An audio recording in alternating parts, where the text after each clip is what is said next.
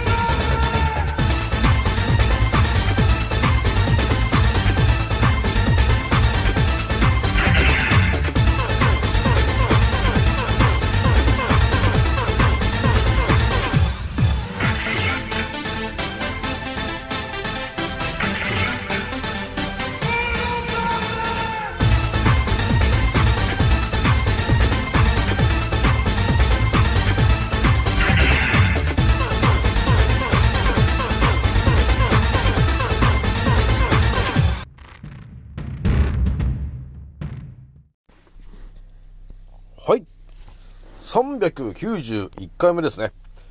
賢者の戦闘プログラム第287弾、始めさせていただきます。創造船オメガ号、宇宙一のメイケルクマスター、青木丸でございます。今から話すことは、私の個人的見解と、おとぎ話なので、決して信じないでくださいね。はい。ではですね、今回ね、いつも通り、インスタの告知で、えお伝えしたんですが、えまずね、えー、一つ目がなんですが、えー、花粉症のね、ちょっとまたちょっと話なんだけど、まあ、あのー、6年前にね、この花粉症というものを、えー、根治させたこの私がですね、えー、実はですね、日本人の99%が知らない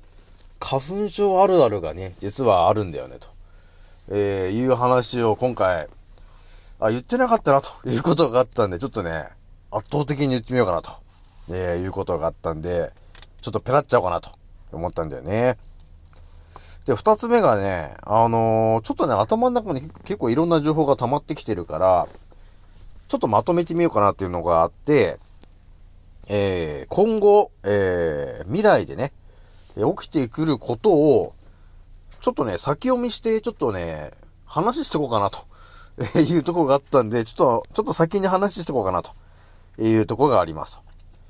で、最後ね、えー、気軽に DM くださいねの、えー、お話をしようと思います。じゃあ今回ね、気づいた方と、覚醒した方がですね、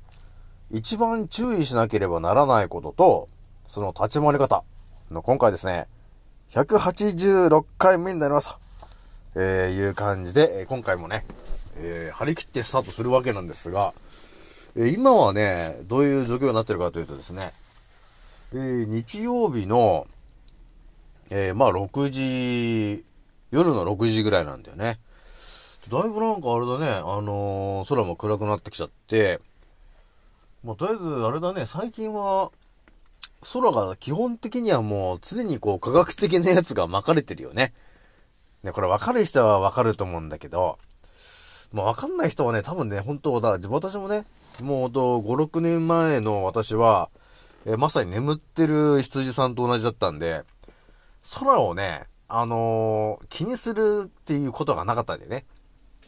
その要するに眠ってる羊さんたちは多分そうだと思うんだけど、空をね、眺めるってことがなかったんだよね。あのー、なんだろうね、忙しすぎてなのかな？わかんないんだけど。だから空でまさかケムちゃんが巻かれていると、えー、いうことにも気づかなかったんだよね。その頃はね。だからそれぐらいやっぱりね、眠ってる羊さんと、えー、覚醒してるメンバーでは、やっぱりね、圧倒的に見えてるこの視野がね、だいぶ違うよね、と。えー、いうところがあるんで、最近ね、ずっとね、青空なんてないよね。だから常にこう、あの、花粉症が始まりましたって言ったぐらいから、常にもう空にはね、科学的なやつが巻かれてるのが当たり前になってきちゃってるから、みんなくしゃみとかばっかりしてるよね。そして花粉症の症状みたいな人が増えてきちゃって、やっぱりね、あの鼻の奥にね、その風も強いから、ゴミがいっぱい入ってきちゃうわけ。そうすると、なんか熱があるなって言って、え PCR しに行っちゃうでしょで、その PCR のね、もうキットも、もう事前にもうだって陽性になるようになってるもんね、あれ。あの、運が良ければとかそういうのじゃなくて、もう水でも反応するぐらいのさ、陽性になる、あれなんで、いや、もうね、ほんとね、分かってる、真実が分かってる人になってくると、本当にもう全てがもう計画通りさせられてるだけで、なんでみんなね、何もあの考えずに PCR とかやりに行くんだろうなと思うよね。私だったらね、その PCR のね、そのキットがね、あるとしたら、ちょっと先見せろと。そのキットを見せてもらって、そのね、えー、ブラックライトで、あの、そう、照らして、もう、陽、これ陽性にもうマーク入るようになってんじゃねえかっていうことを、そいつに言って、ちゃんとお前陰性のやつにしとけよみたいな、そういうよくわからないやりとりが起きる可能性あるよね。もうだってもう分かってるもういろんな情報はもうね、覚醒してくると、いろんな情報が頭に入ってくるんで、もうなんていうの、もう茶番がもうね、丸見えなんだよ、もうすでに。だからね、こうね、なんていうの、PCR とか見れる、あれも茶番だし、もうすべ、すべてが。だからワクワクのね、話もそうですけど、もう私がもうね、ワクチン打てとかってはっきり言われた日には、うん、なんて打つんですか？ってことを、もう全員にちゃんと1から10まで説明してもらってから、いや、打たねえよってことでも改めて言いますけど、そんなんじゃ説明が足んねえよ。ちゃんと説明を情報をちゃんと持ってきて説明してけよっていう感じになるよね。もう当たり前と常識の人の、えー、説明を聞いてもですね、もうね、ちょっと、レベルが低すぎるんだよ。もう、青木丸でもわかるぐらいのね、もうちょっとレベルの高い情報をちょっと伝えてくれないと。だからね、私に、そのね、えー、枠のチンを打てというのはもう不可能な話だから、もっとね。もう何も、ただの劇薬を並べて、これを打ってくださいって言って打つわけないじゃないかと。何を立てようとしてんだっていう感じになるよね。もうす、もうすべて分かってるとやっぱそういう感じになるよね。だからすべてなんていうの？別に不安なこともないしさ、何か迷うっていうこともないしね。もうはっきり分かってるから、いや、だから打ちますか打ちませんかとかなんかそういう話で、えー、ね、打ちますか？打たないですか？どっちって言われても、いや、打たねえよってもうそこ、そうしかないもんね。もうはっきりともうね、見えてるし、えー、もう自信満々に打たねえよって言うもんね。まあ、そういう感じ、まあ、覚醒してね、やっぱレベルが高くなってくるともう完全にもう見えてるからやっぱ違うよね。まあ、言うこともそれ違うわ。うん。そういうのがありますね。とりあえず、えー、青木丸なんですが、えっ、ー、とね、今回ね、アンカーラジオさんがね、えー、12,600再生をね、えー、気づいたら600再生を突破しておりましたと、えー、いうことになるので、皆さんね、聞いてくれてありがとうございますとえ。いう感じでね、やっぱね、もう2、3日ぐらいの勢いで100ずつ増えてってんだよね。これはなんか、やっぱり皆さんね、すごい聞いてくれてるからね、私もちょっとね、あんまり、あのね、どうせなら濃い内容をね、お伝えしたいなと、ね、いうことがあるんで、今日は何話そうかなっていうのをね、常に考えながらね、えー、仕事しますけどね。で、とりあえずね、今回ね、ちょっと何話そうかなって言った時に、結構ね、あの、花粉症の話、私、長寿してるじゃないですか。で、花粉症になってる人は、結局、あの、えー、上咽頭の奥、あれか、鼻の奥にある、えー、上咽頭と呼ばれてる器官が、えー、結局、その、大気中の、その科学的なゴミでね、そういうものがいっぱい貼り付くことによって、えー、そこのセンサーがね、誤作動を起こすんですよと。えー、それで花粉症になって、常に鼻水だらだらっていうことに、えー、なるわけ。えー、なので、塩鼻うがいをやってくださいよっていうことをね、常にお伝えして、えー、私のインスタのフォロー、あプロフィールのね、にところに、えー、あの、YouTube チャンネルが私のがあって、えー、そこで私がね、えー、塩鼻うがいのやり方っていうのをこう3回に分けて、もう解説とやり方、えー、すべて、あの、動画で説明しちゃってるっていうね。そういうレアなやつもあるんで、それもちょっと紹介してるんですけど、ただ皆さんね、いや、私がね、伝えてなかったことがあったんだよね、ということがあったんですよ。これね、多分ね、日本人の、ほんとこれね、99%の方がこれ知らないんじゃないかなと、えー、いうことをね、思ったんですよ。なのでね、これはね、これ早くこれ私の、えー、アンカーラジオを聞いてる皆さんにお伝えしとかねばいけないなと、いうことがね、あったんで、ちょっとね、こっそり今日はね、皆さんにお伝えしようかなと思ったんだよね。だまあ、花粉症あるあるで言ったらですけど、まあ、とりあえずまあね、常識の人がやることといえば、とりあえずまあ病院に行って、まあ薬もらったりとか、あとはマスクをつけたりね。あとよくやりがちなのが、そのね、体にこう、花粉みたいなものがついたのかなと、えー、いうことがあって、やっぱりそれをこう、室内に持ち込みたくないと、いう方がいたら、どうもこの玄関でね、玄関にこう中入る前の外の時にこう手でこうパタパタパタパタこう、えー、埃を、えー、花粉を払うみたいなそういう儀式的なやつでやるじゃないですか。やるんだよね、と。で、結局、なんていうのかな。あとあれかな。窓は開けないよと。花粉がね、入ってきちゃうかもしれないからね。じゃ窓は開けませんと。で、あとは、洗濯物も外には干しませんとかね。花粉がついちゃうからね。あとはやっぱあれかな。こう、定期的にこう、家の中をね、えー、掃除機をかけたりとかね。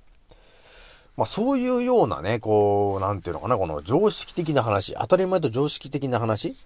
えー、よくこうね、えー、先生とかからよく言われちゃうようなことを、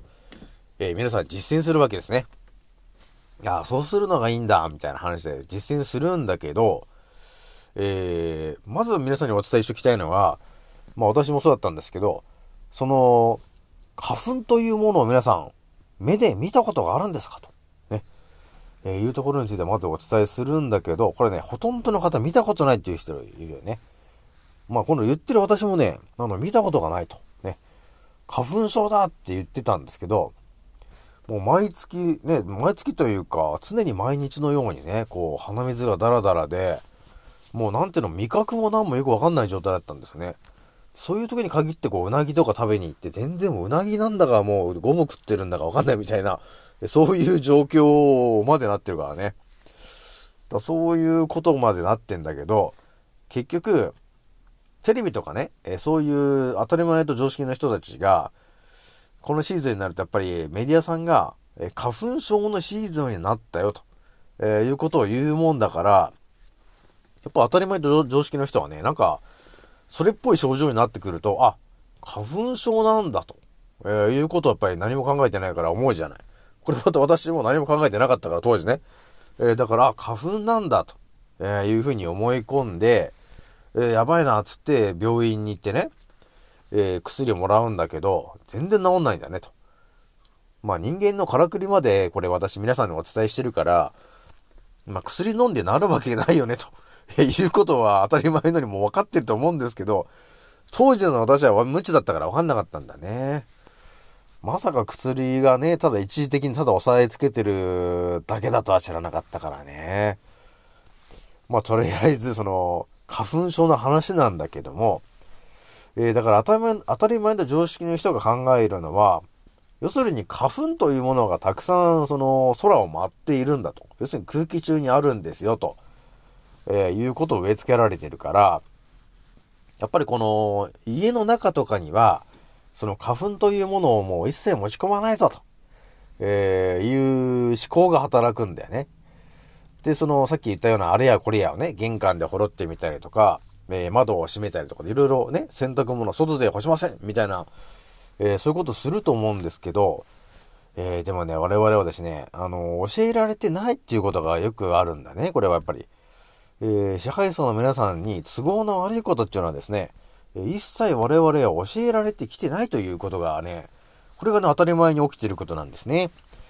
で、こういう形で、えー、見えてくるのがですね、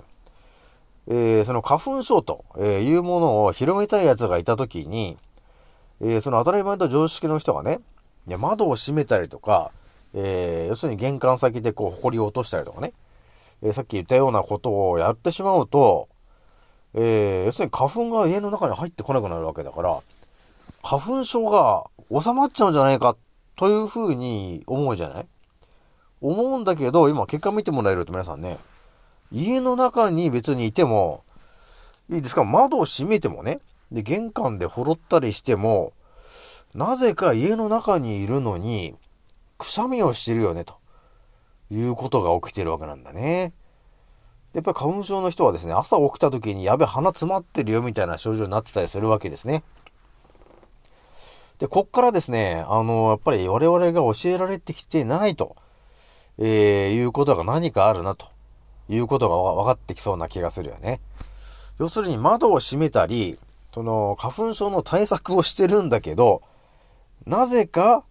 どっからか、えー、室内に花粉的なものが入ってきてるね、と、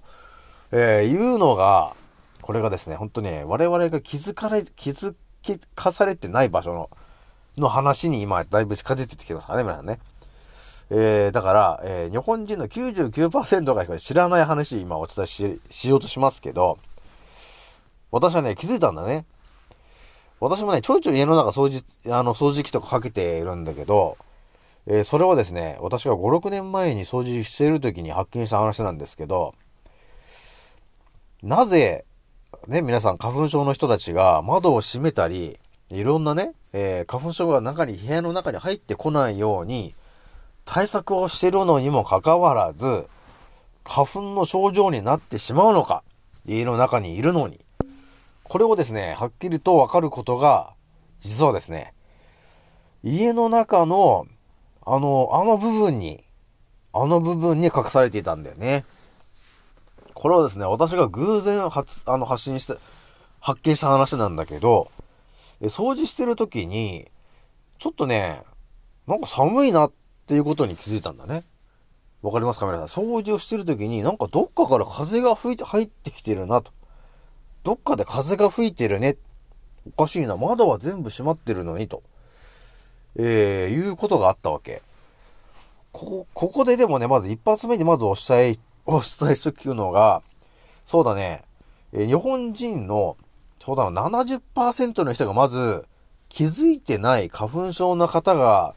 うっかりやっているあるあるをまず一発目のお伝えしとくと、えー、特にあのー、一軒家を買ってる人、特に多いかもしれないんですけど、えー、その部屋ごとに、え換気口と、えいうものがついてるはずなんだよね。部屋ごとに。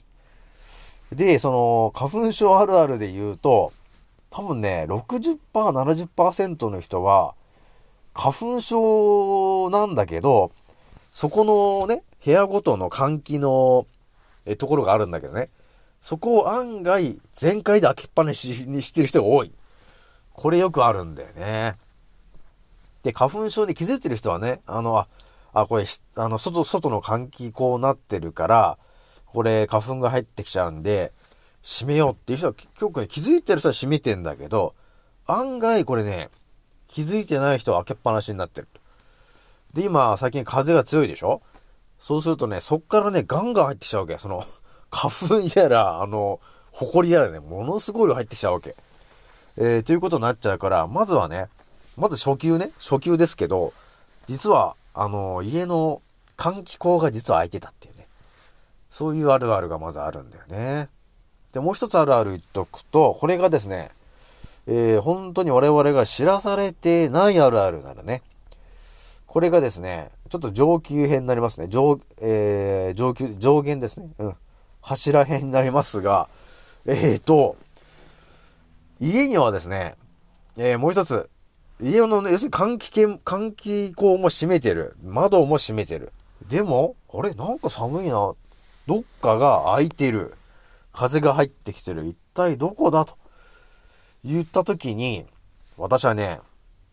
気づいたんだね。それはどこかというとですね、コンセント。そこなんですよ、皆さん。あとね、あのー、電話線。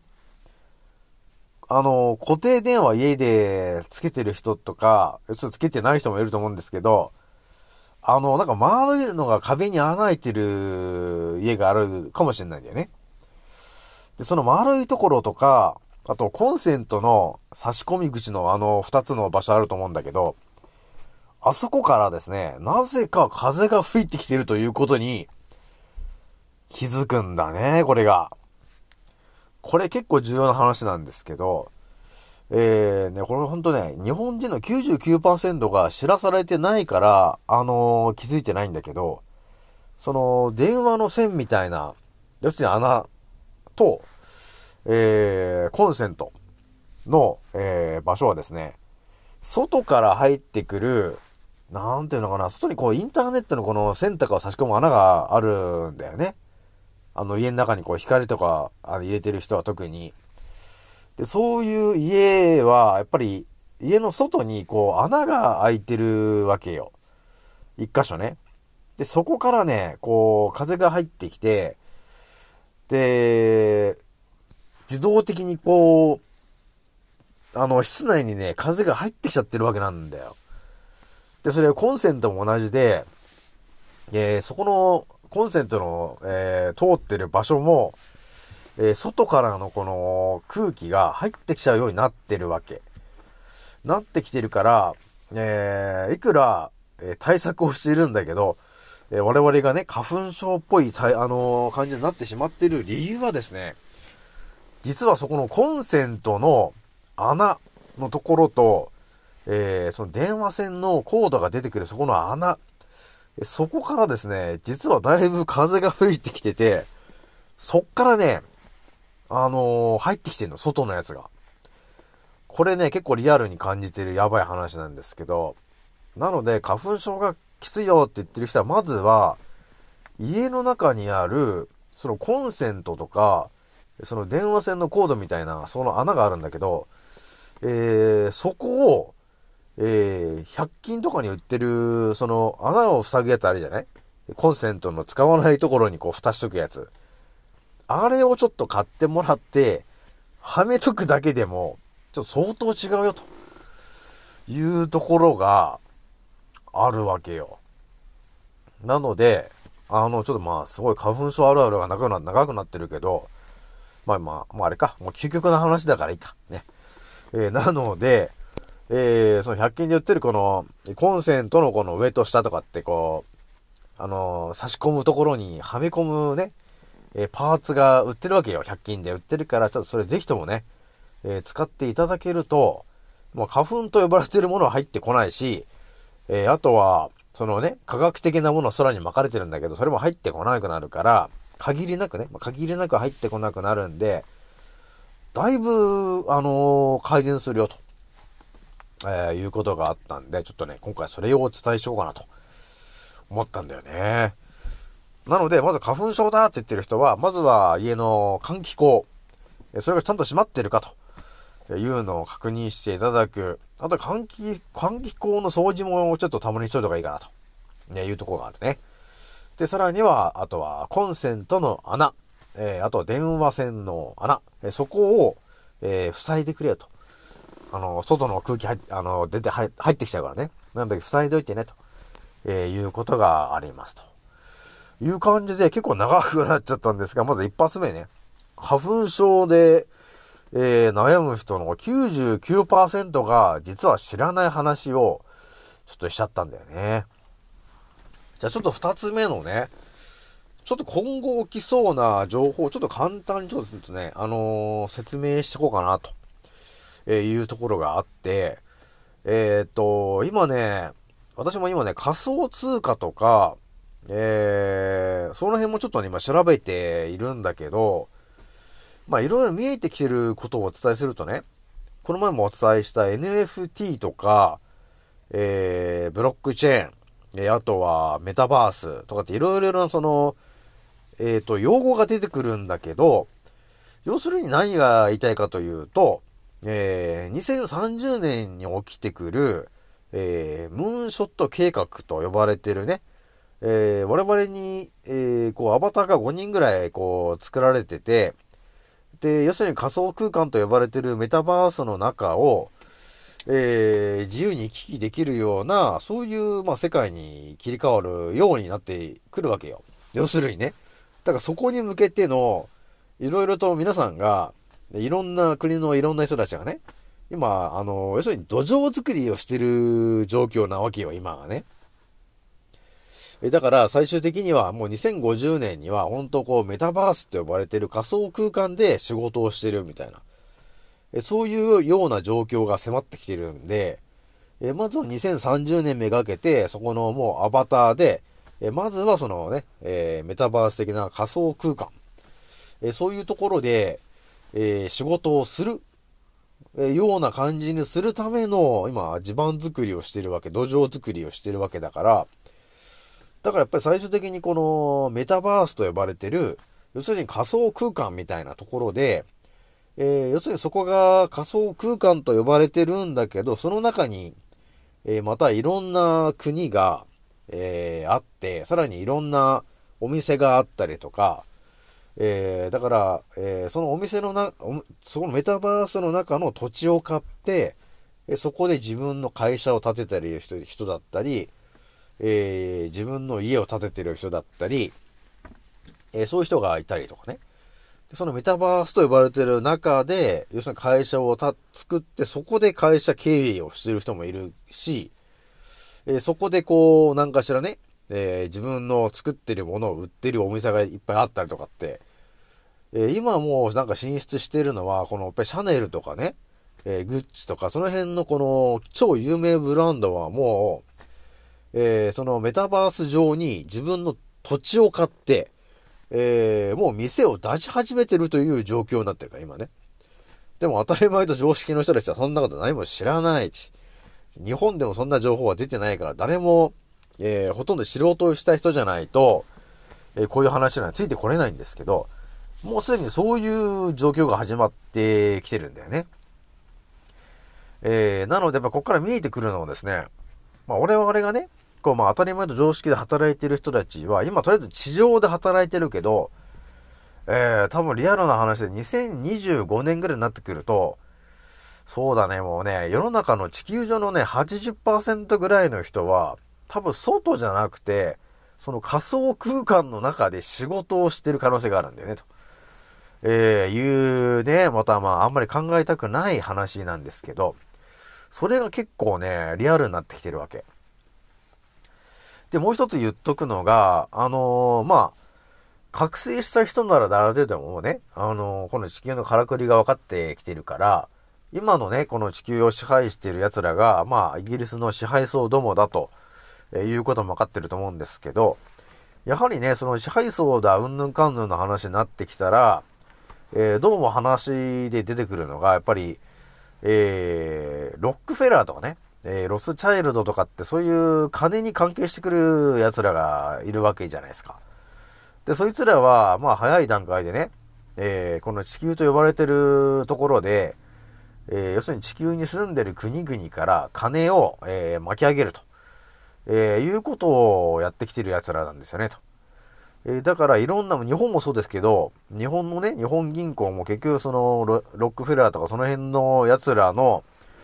えー、要するに株そちらの方が持ってるから、そいつらの指示がないと金も勝手にする、すれないしっていう状況になってるけど、そんなことも別に言わないけどね。まあそういうふうに牛耳られてるわけなんだよね。結局今ね。で、今、えー、目の前で起きてるのが、ビットコイン的な、あのー、仮想通貨がだいぶ流行ってきてると思うんですよ。ね。仮想通貨が流行ってきてるんだけど、えー、まあどうもね、あのー、いろんな話、要するに、その、えー、ザッカーバードやらね、えー、まあいろいろいるじゃないですか。あの、大金持ちの人たち。えー、イーロン・マスクだっていろいろな人たちいるんだけど、まあ結局、えー、一番上にいる人たちっていうのは、あの、イギリスのね、えー、貴族の人たちなんだけど、まあお金についても今までね、えー、すべてこうロックフェラーとかその辺がまあ牛耳ってきて、多分イギリスのね、えー、支配層の一番偉い奴らに金を渡してたと思うんですけど、えー、やっぱりね、銀行というシステムが今までやってきてる、や今までやってきてて、要するに地球上の金、あの、金をうまく管理してたわけなんですよ。で、それが、えー、ビットコインとか、そういう仮想通貨に、えー、一気にこう、なんていうの移行してしまうと、えー、いうことは、結局どういうことかというと、その、イギリスのね、支配層どもに対して、えー、ちょっとね、あの、反抗的な態度をやってると いう感じになるわけ。わかりますか皆さん。今までは、えロックフェラーとかね、その辺の人たち、要するにイギリスの支配層の皆さんが管轄してる、えー、銀行が、要するに地球の金を管理してたんだけど、えー、2030年ぐらいから始まる、やっぱり仮想空間、えー、というね、え、ところで、え、皆さんが仕事をしたりとか、え、そういうことをやるようになってくると、要するに仮想空間で使うための、え、お金、ね、え、それが必要になってくるよねと。だからそれが仮想通貨になるんだけど、えー、その辺で、やっぱり最初はね、いろんな人たちが、えー、いろんなことをやって、やっぱり、えー、よしあしと、え、いうところを見極めないといけないでしょと。え、いうところがあって、今多分いい例になってるのがビットコインとかなのかなと、えー、いうところがあるわけ。だからまずバーッと出して、だからいろんなの出すじゃない？そしたらみんながあの食いつくじゃないですか。で、買って、買ったり売ったりね、あといろんなその税金がダーッと入ってきたりとかって、いろんなことが起きるじゃないですか。で、いろんなことが起きると、あの、ある程度この、法律的なものがどんどんこう整ってくるでしょ。え整ってきて、えー、だから私が思うにビットコインとかも今バーッと今流行ってるけど、まあ、今年いっぱいな可能性があるかなと。要するにこの法律的なものが、え、ある程度ガチッとしたものができてしまったら、えー、最終的に発生するのは、要するにイギリスの支配層どもが、えー、本当に管轄するためのね、この地球の、えー、地球に住んでる奴らを、え、そのメタバース上という仮想空間で一気に管理するための、え要するに世界仮想通貨、えその辺を一気にドーンって多分ね、アメリカかなんかが出してきて、えそれに多分ね、最後、あの全部それに凍結、あの、集結するっていうのかな。だからそれ以外がね、多分ね、使えなくなるぐらいの勢いのものをね、やる予定だと思うんだよね、奴らはね。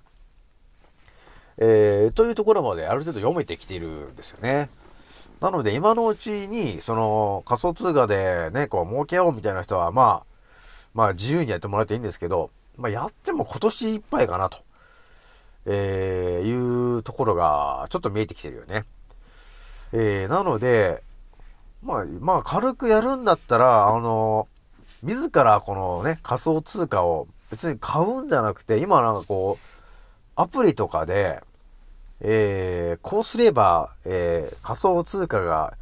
1コインもらえるよ、みたいな、そういう、えちょっと初歩的なやつがね、あの結構ね、出回ってきてるわけ。だから自分で買わなくても、ただその、なんか3つぐらいの、えー、質問に答えるだけで、え毎日3、えコインもらえるよ、みたいなね、えー、いうのがあったりね、そういうのがね、今あるから、えー、自分のお金を使って、まあ、稼ぐ、稼ぎたいという人は稼いでもいいんだけど、まあ、ちょっとね、えー、将来的に見えてくるのが、やっぱり支配層どもが、え、最終的に完全に乗っ取るための、えー、策を多分仕掛けてくると思うんですよね。えー、なので、それまでに何ができるかなと、えー、いうところがあるよね。だから、今のうちに、今だいぶ仮想、えっ、ー、と、メタバースって呼ばれてるその仮想空間の話もね、じわじわと今、流行ってきちゃってるから、まあでも仮想通貨、えー、仮想空間の、えー、お金っていうのは、そんなすぐにはなくなるとかそういうことはないと思うんで、まあ、えー、今のうちにね、その仮想空間というところの、えー、状況を、えー、慣れておくと、えいうのは結構大事かなと。え、いうのがあったね。だから私もね、別にその、仮想空間に行きたいわけじゃないんですけど、え、世の中がやっぱり、え、もうそっちの方にも向かって舵を切られちゃってるんで、まあこれはですね、ほんと我々がこう、嫌だって言って、こう、変わるあれじゃないわけよ。結局ね。もう支配層どもがそうするよっていうことになったら、えとりあえずそれに、ルールに結局ね、地球に住んでる以上はそこのルールにこう従うしかないわけなんですよ。えー、だから、そのルールには従うけど、えー、とりあえずね、もうワクチンとかそういうの打たないし、えー、あとはね、どううまく生きていくかと、え、いうところをこう頭を使っていかないといけないよね、と、え、いう感じなんですよね。だからやっぱりね、眠ってる人たちでは、本当何も特に考えなくていいところなんだけど、やっぱ我々はやっぱり頭相当使ってるからね。えー、その覚醒してる我々はね、えー、使ってるから、どうやって、えー、最後まで生き延びるかっていうところが大事だからね。えー、だから別にね、この、イギリスのね、支配層どもと一戦交えても結局すぐには勝てるあれじゃないから、えー、やっぱりいろいろ考えないといけないよね。えー、いうことがありますからね、皆さんね。とりあえず二つ目ちょっと未来をね、多少予測してちょっと言っておきましたと。じゃあ最後ね、えー、気軽に DM くださいねの、えー、お話なんですけど、そうですね、今ね、まあなんだかんだで、えー、結構まあ、乳がんになってる系の方とも、えー、いろいろとね、今やりとりしてますけど、やっぱりね、あのー、DM でやりとりしてみると、いやー、全然そんなこと知らなかったですよ。ってことがやっぱ多いよね、と、えー、いうことがあるんですよ。だから多分私も一応そのね、えー、乳がんとかがんとかの人に一応こっちからも、えー、ある程度この、えー、メッセージとかね、えコメントをして、えー、どうですか？みたいなね、えー、伝授してますよみたいな話をして、えー、話聞いてくれるよって人がいたら、こう DM とかするけど、まあなかなかね、あのー、私がこう怪しい感じでね、宇宙一の免疫力マスター青木丸ですって登場してもあんまり、ただの怪しいやつだというふうにしか思われないから、あんまりね、そっからかあまりこう進展がなくするみたいなね、そういうパターンもありますけど、まあ、結局、あのー、私がお伝えできる情報っていうのが、あの、もうすでに当たり前と常識を完全に超えてる、えー、ちょっとレオナルド・ダ・ヴィンチの思考が入ってくるぐらいのちょっと、やべえ情報になってきちゃってるんですよね。なので、まあ私の情報を聞いた人がよく言うのが、いや、青木村さんね、と。いや、全然知りませんでしたよ、という話をね、よく耳にして、えー、皆さんね、よかったです、と いうことを皆さんお伝えして、えー、やっていますっていう感じで、まあ、みんなね、えー、やってますけど、まあ、花粉症の人たちっていうのは、あのー、ほぼね、あのー、100%、えー、私がお伝えしてる、えー、白鼻うがいをやり、やりきってる人は、えー、治ってるよ、とえいうことがありますね。なので、あの、私がやってんのは、ただ、塩鼻うがいをね、塩分濃度1%の塩鼻うがい、ぬるま湯でやってねっていうことだけなんで、あの、お金がですね、もうほぼかかってないという感じなんですよ、皆さん。皆さんね、花粉症の人はね、多分ね、ついつい、こう、病院とかで、こう、2000円とかね、えー、3000円とか使ったり、あとは病院で、あ、あとあれか、薬局で薬とか買って2000円ぐらいのお金を使うんだけど、いやいや、と、私に言って塩花うがいをね、えー、教えたら、塩花うがいってただ塩をね、ね、ほんの数振りぐらいと、もうただの水ぐらいしかまあ使わないから、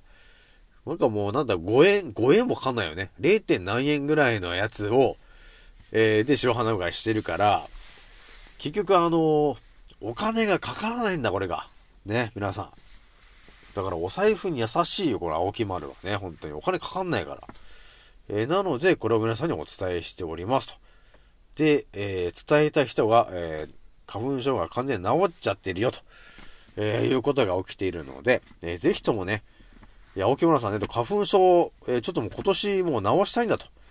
で、この、この先も人生で、え花粉症な、あもう、な、治したいんだという人がいたら、いや、私の教えてる花粉症のね、治し方のね、塩花うがいやってもらったら、そうですね、まあ、1週間から今1ヶ月ぐらいとりあえずやりきってもらって、いや、そうしてもらえると、多分その先ずっと、まあ、多分自分からね、塩花うがいをやるようになっていくんだけど、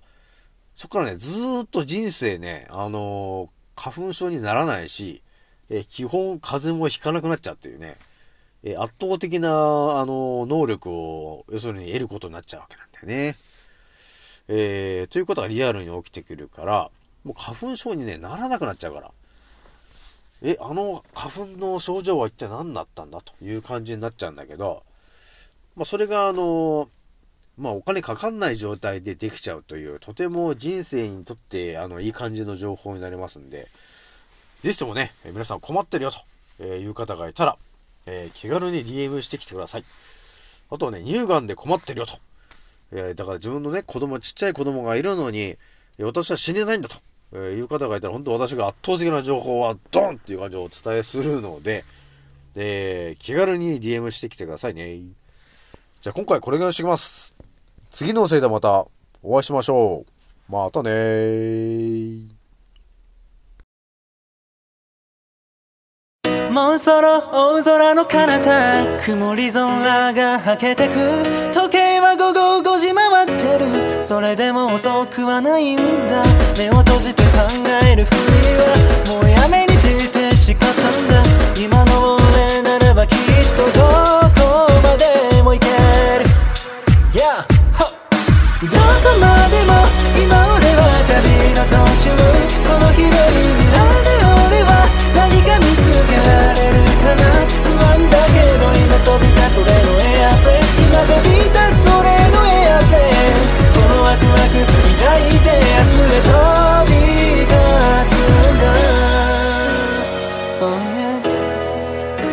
いざ着陸させる俺はまるでパイロット。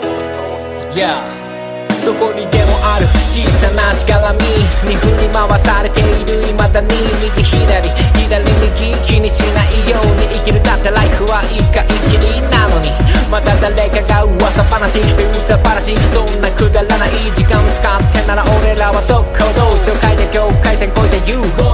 あげることさながらジャンボジェット目的地は世界の観光名所ミスト匠ルイチのフォーメーションで全国の少年少女にも証明しよう。常にねメンターをモデリング夢見せるためライム乗せるビーズならこそビルの谷間の上昇気流に乗っかってどんどん行く一人一人に委ねられたストーリー。誰とも比べられない苦労しいつか還元するホーミー。だから今は小さな場所と飛び。しゆくのみ。どこまでも